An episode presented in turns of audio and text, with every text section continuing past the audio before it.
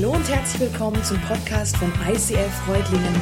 Schön, dass du den Weg im Web zu uns gefunden hast. Ich wünsche dir in den nächsten Minuten viel Spaß beim Zuhören.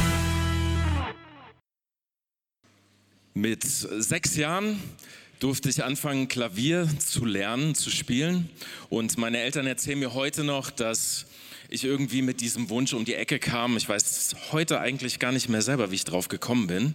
Aber ich weiß eins, ich weiß, dass, dass so Musik zu einem ganz wichtigen Teil in meinem Leben geworden ist. War damals so, als ich das gelernt habe, war hier viele Jahre im, im ICF, im Worship-Team und auch heute noch. Und ähm, ich weiß, dass es mich geprägt hat. Meine Lehrerin, sie war so eine richtig ja, alte, stramme Dame, muss man sagen, die Musik studiert hatte, viele Instrumente beherrschte und auch so diese Fähigkeit hatte, Kinder und Jugendlichen das Musizieren beizubringen. Und ähm, sie hat mir immer erzählt, dass sie als junge Studentin im Zweiten Weltkrieg in Offiziersbars gespielt hat, um sich ihr Studium zu finanzieren und war für mich irgendwie so dieser Inbegriff von Disziplin und musikalischer Perfektion. Ich sehe sie noch genau vor meinem Auge. Sie hatte immer einen Rock an, eine super ähm, perfekt gebügelte Bluse, so eine dicke Hornbrille und äh, ja, so silbernes Haar, was immer ganz adrett tupiert war. Ihr Name war Frau Schmidt. Genau. Und bis ich 19 Jahre alt war, habe ich äh, Unterricht bei ihr genossen und ich erinnere mich noch ganz genau an eine Stunde, wo ich super, super schlecht vorbereitet habe und äh, vorbereitet war und einfach so gut wie nicht geübt hatte. Ich glaube, ich war da so ungefähr 14. Und nachdem ich das zweite, das zweite Stück dann vorgetragen hatte und irgendwann abbrechen musste ähm, und einfach irgendwie äh, ja, es nicht auf die Reihe gekriegt hat, da schaute sie mich an und erzählte mir eine Geschichte. Und sie erzählte mir, dass sie als kleines Mädchen, als sie selber gelernt hat, ähm, ihr Lehrer immer neben ihr, neben dem Klavier stand, in einem Anzug und der hatte einen Rohrstock in der Hand. Und immer wenn sie falsch gespielt hat oder falsch pointiert hat, zack, ging der Rohrstock äh, auf, auf ihre Finger. Das war noch alte Schule. Ähm, und ich sage euch, nach dieser Stunde, so schlecht war ich nie wieder vorbereitet wie damals. Frau Schmidt hat mir übrigens nie auf die Finger gehauen. Aber Sie war klar und fordernd und trotzdem dabei immer herzlich und zugewandt zu mir. Frau Schmidt hatte stets meinen vollsten Respekt. Ich achtete und bewunderte sie und war irgendwie beeindruckt von ihren Fähigkeiten. Ich hatte nie Angst vor ihr, aber ich wusste, dass sie streng mit mir war, um mein Bestes aus mir rauszuholen. Überleg du doch mal, an wen denkst du, wer fällt dir ein, wenn du an eine Respektsperson denkst in deinem Leben? Wer kommt da so direkt? Ähm, die so, so, so eine ähnliche Wirkung hatte, wie ich das eben beschrieben habe. Vielleicht deine Eltern, irgendein Lehrer, ein Trainer, ein Professor, keine Ahnung, die Queen oder dein Pastor Mike. You name it. Respekt.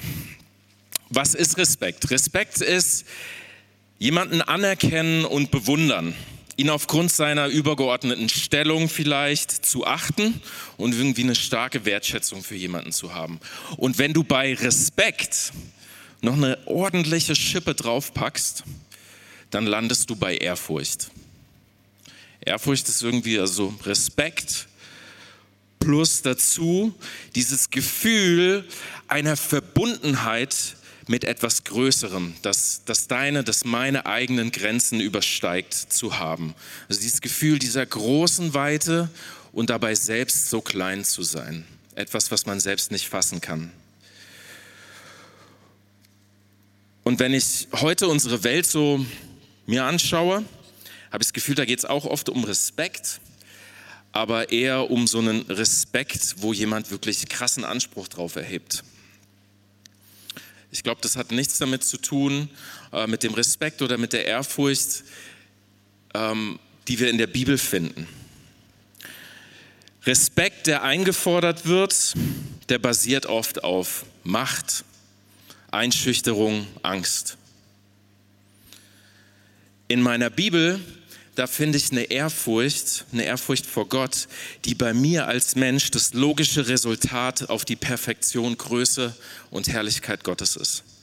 Die sich nicht einfordert, sondern die die logische Konsequenz und meine natürliche angemessene Reaktion auf Gott und seine Schöpfung ist, der sich mir zuwendet als sündigen Menschen. Ehrfurcht ist meine natürliche Reaktion des Staunens über die Perfektion, Herrlichkeit und Größe Gottes. Ähm, das kann zum Beispiel dieses Gefühl sein, wenn du an einem wunderschönen Ort bist, irgendwo auf dieser Welt. Wir sind wahrscheinlich alle schon groß rumgekommen und haben viel gesehen. Und wenn du von dieser Schönheit der Natur überwältigt bist. Und wenn du dabei diese Gewissheit verspürst, dass diese wunderbare Natur kein Zufall sein kann, sondern das Werk eines Schöpfers sein muss. Ich freue mich, dass du heute hier bist, dass ihr da seid.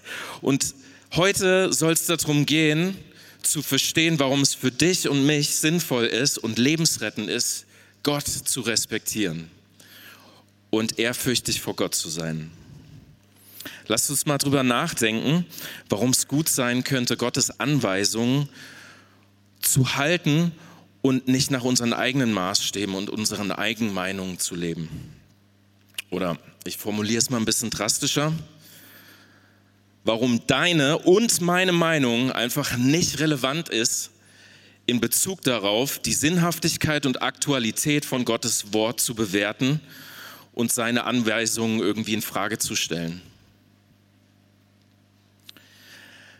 Wir hören oft davon, Gottes Liebe pur, Gottes Gnade pur, Gottes Vergebung pur. Das ist richtig absolute Wahrheit.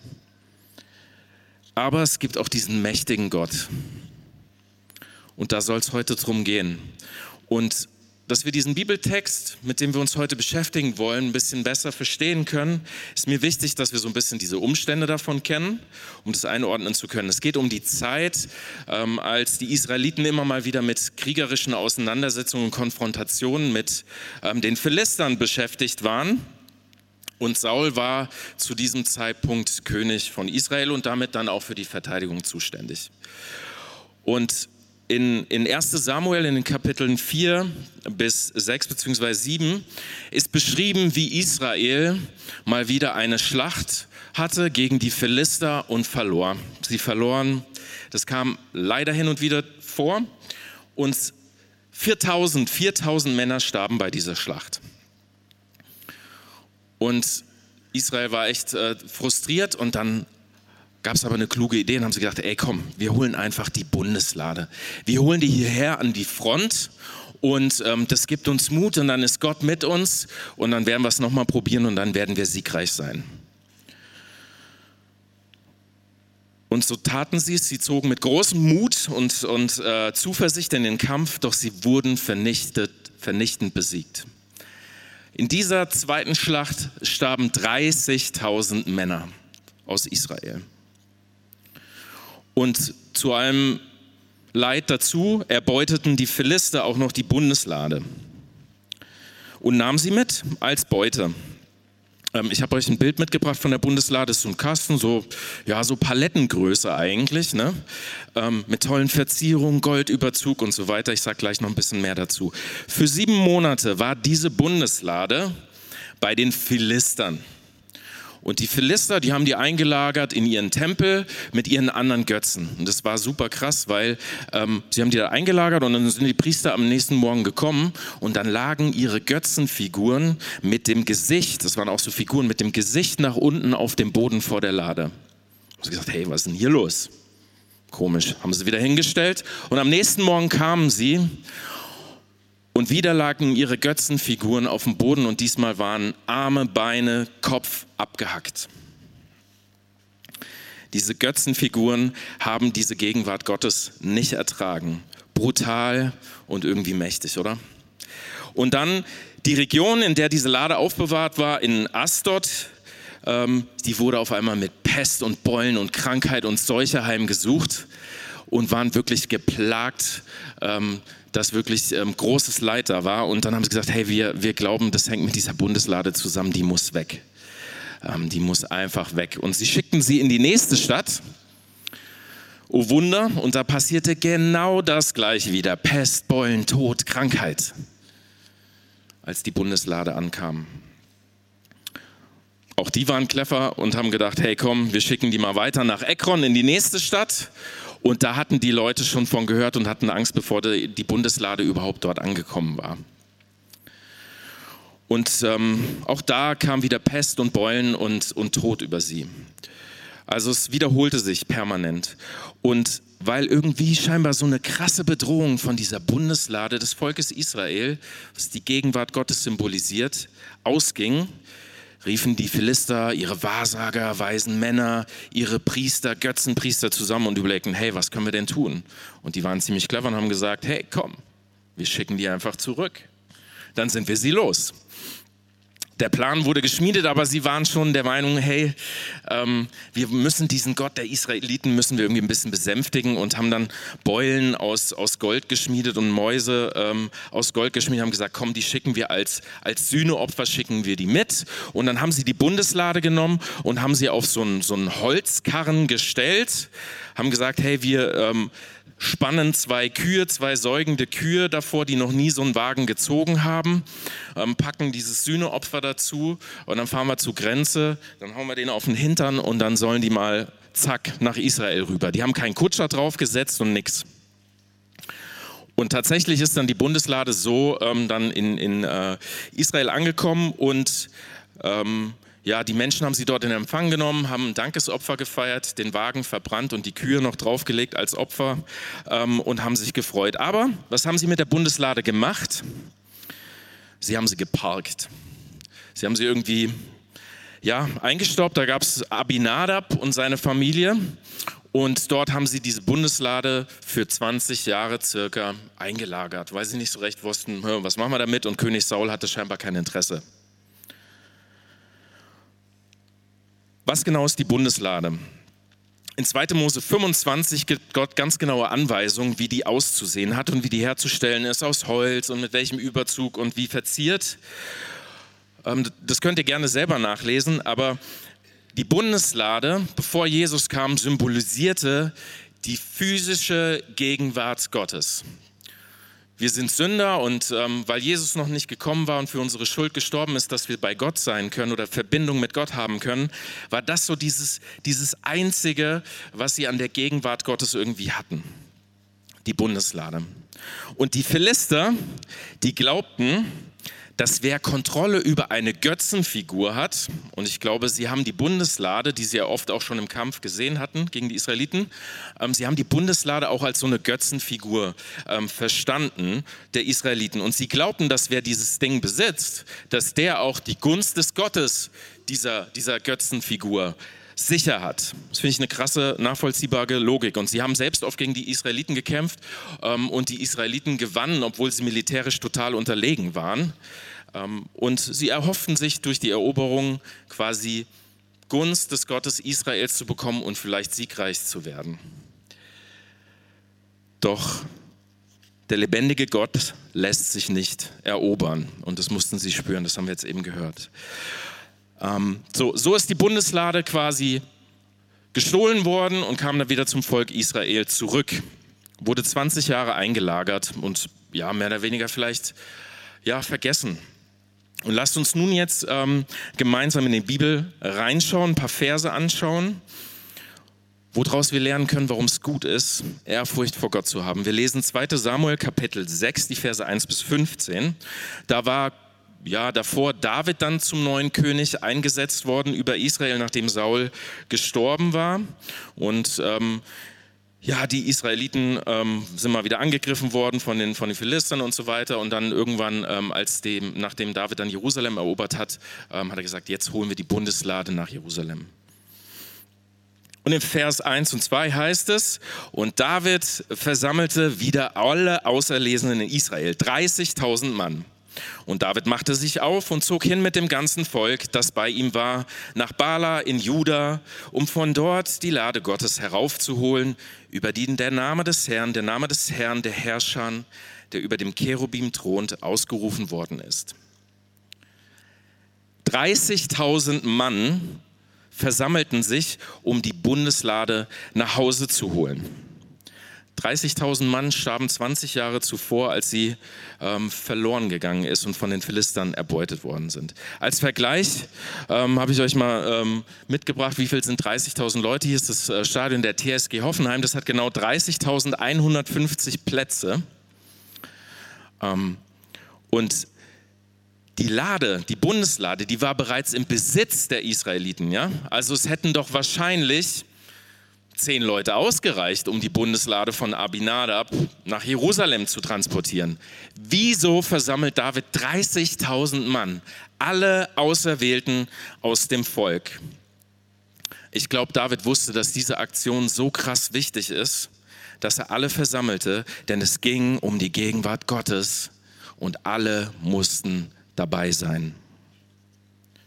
In Vers 3 geht es weiter und sie stellten die Lade Gottes auf einen neuen Wagen. Und so brachte man sie aus dem Hause Abinadabs, das auf dem Hügel war. Usa aber und Achjo, die Söhne Abinadabs, führten den neuen Wagen und sie trugen sie aus dem Hause Abinadabs weg, das auf einem Hügel war. Usa ging neben der Lade Gottes her, während Achjo vor dem Wagen herging. Die Verse sind doch eigentlich ziemlich banal. Sie stellten die Lade auf einen neuen Wagen, weil der alte Wagen, den gab es nicht mehr. Der wurde dann bei dem äh, Brandopfer verbrannt. Und ähm, ist doch ziemlich clever, oder? Sich erstmal auf den sicheren Transport vorzubereiten, alle Vorbereitungen zu treffen, dann laufen sie noch davor und daneben, ähm, damit alles safe vonstatten gehen kann. Kurzer Spoiler, das wird gleich echt eine, ein Problem. In Vers 5 geht es weiter. Und David und das ganze Haus Israel tanzten vor dem Herrn mit allerlei Wacholderhölzern, mit Zittern, mit Hafen, mit Tamburinen und mit Rasseln und mit Zimbeln. Ich glaube, kaum einer von euch kann mit diesen Instrumenten was anfangen, aber ich übersetze das mal. Die haben da richtig fett krassen Lobpreis gemacht zieh es mal rein. Die haben alles aufgefahren, was sie so hatten an Equipment ähm, und haben alle Leute aufgefahren ähm, und haben richtig fett Lobpreis gemacht, so wie hier bei uns im ICF. Alles gegeben. Und nur mal so, hast du schon mal 30.000 Menschen live im Fußballstadion gehört?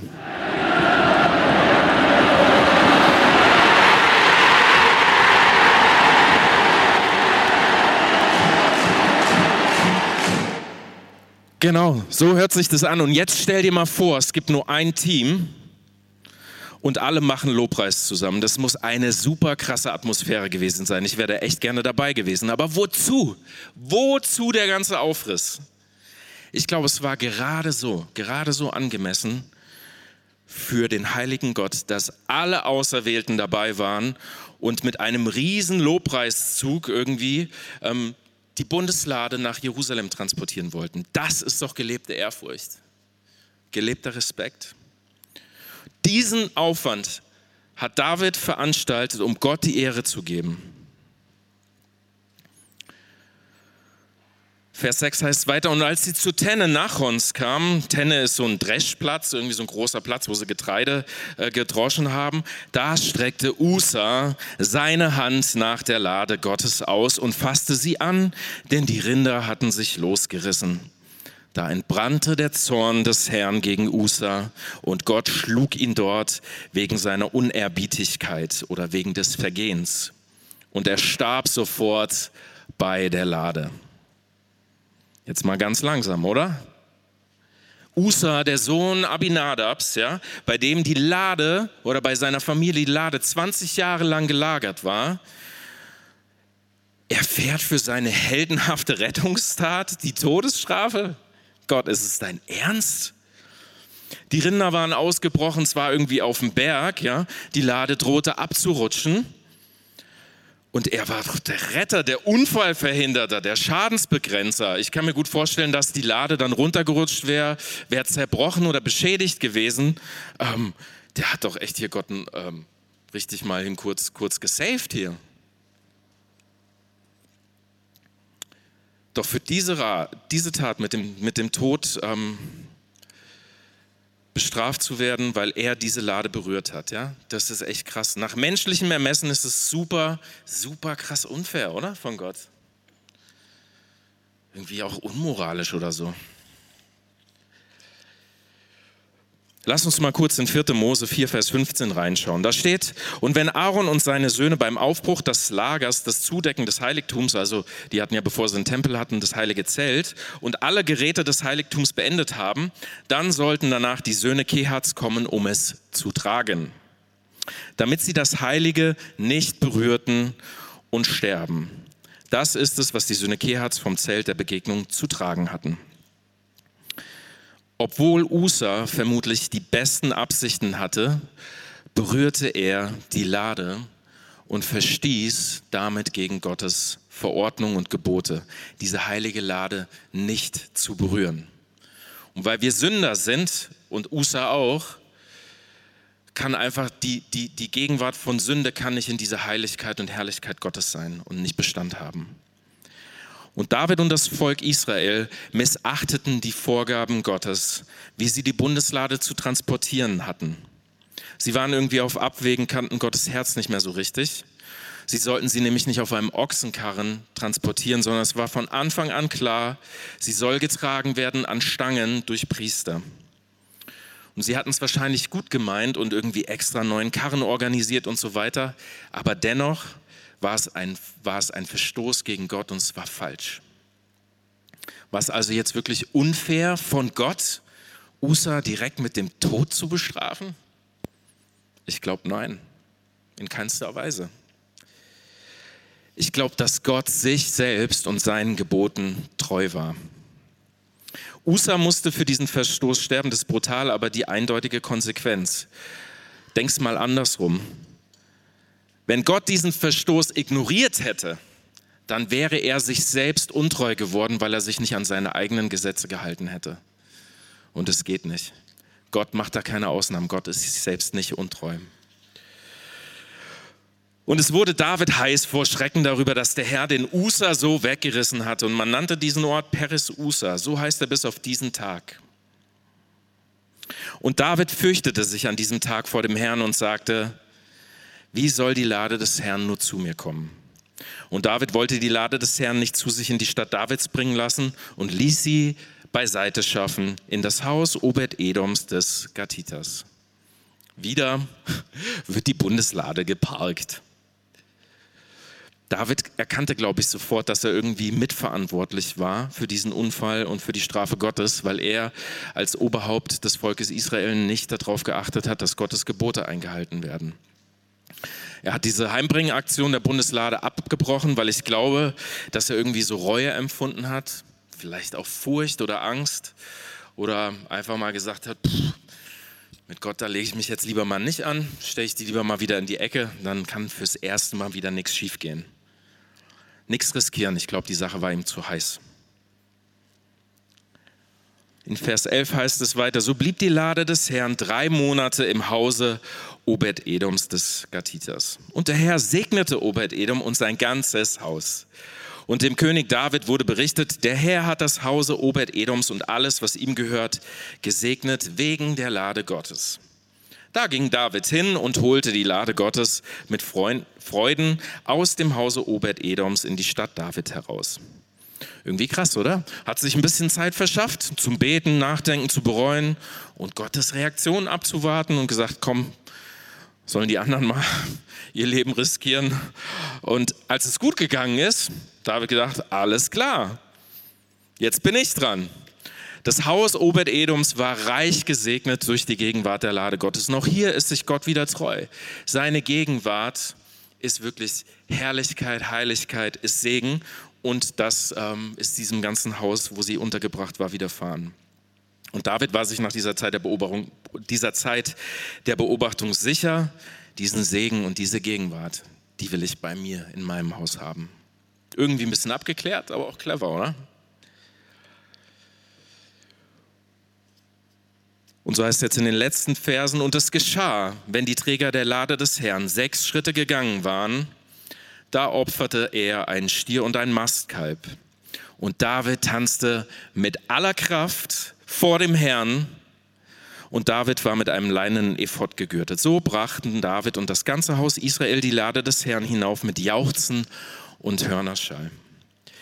David war sich nun der Ordnung Gottes bewusst und hielt sie ein. Die Bundeslade wurde getragen, so wie es vorgeschrieben war, und von Opfern und wieder Lobpreis begleitet.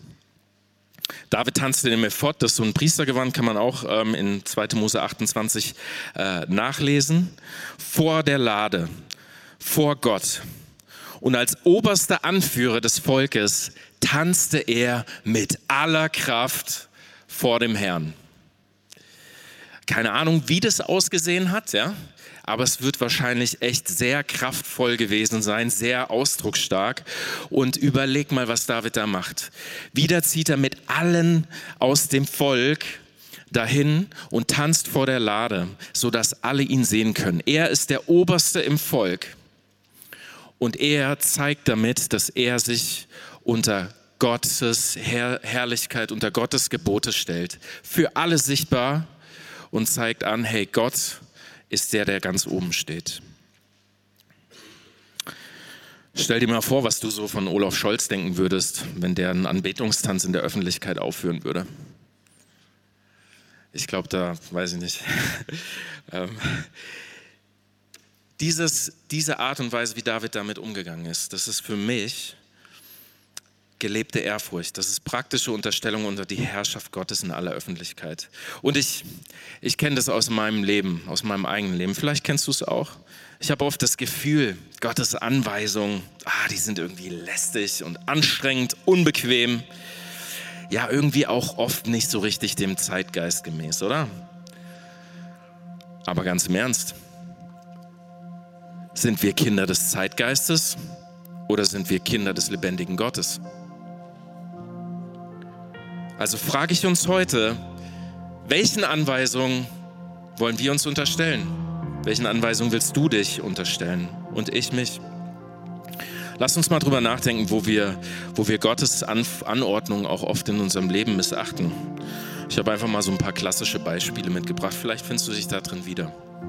Wahrhaftigkeit, Ehrlichkeit zum Beispiel. Ist doch was für Dumme, oder? Für Naive.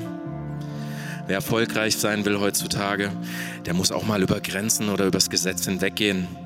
Handwerker bar auf die Kralle bezahlen. Das ist doch für alle von Vorteil, oder? Mit Ehrlichkeit kann man heute nichts mehr gewinnen.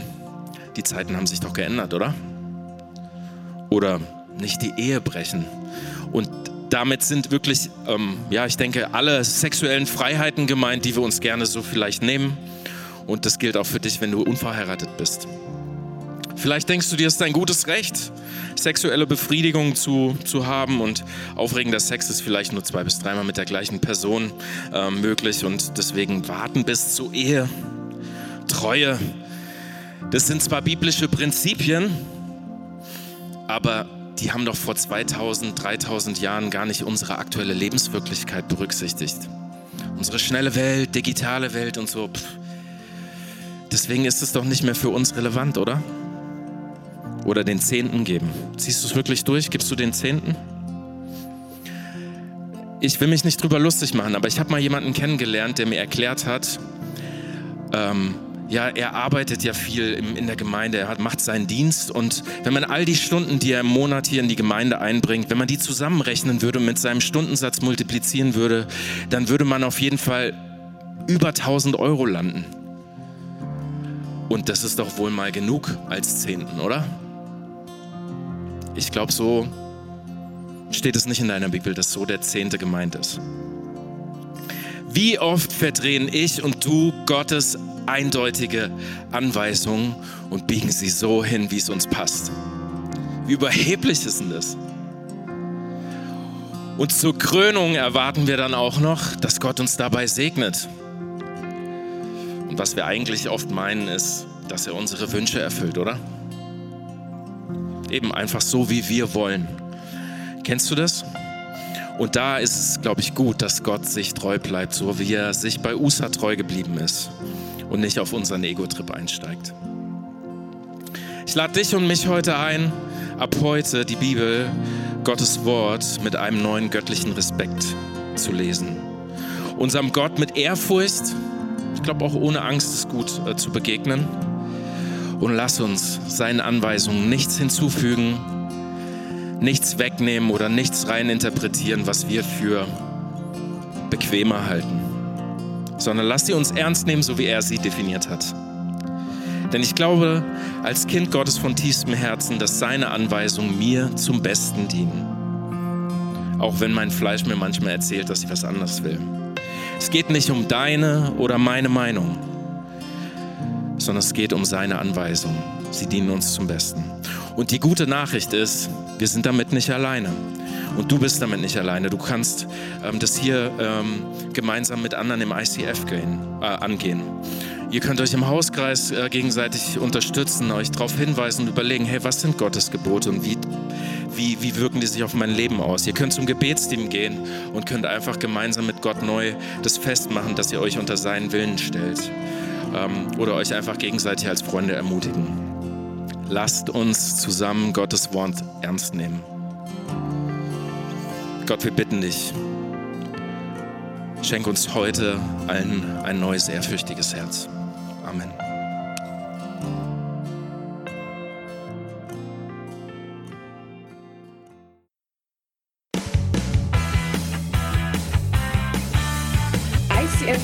Reutlingen sagt Dankeschön fürs Reinklicken. Weitere Infos findest du unter www.icf-reutlingen.de.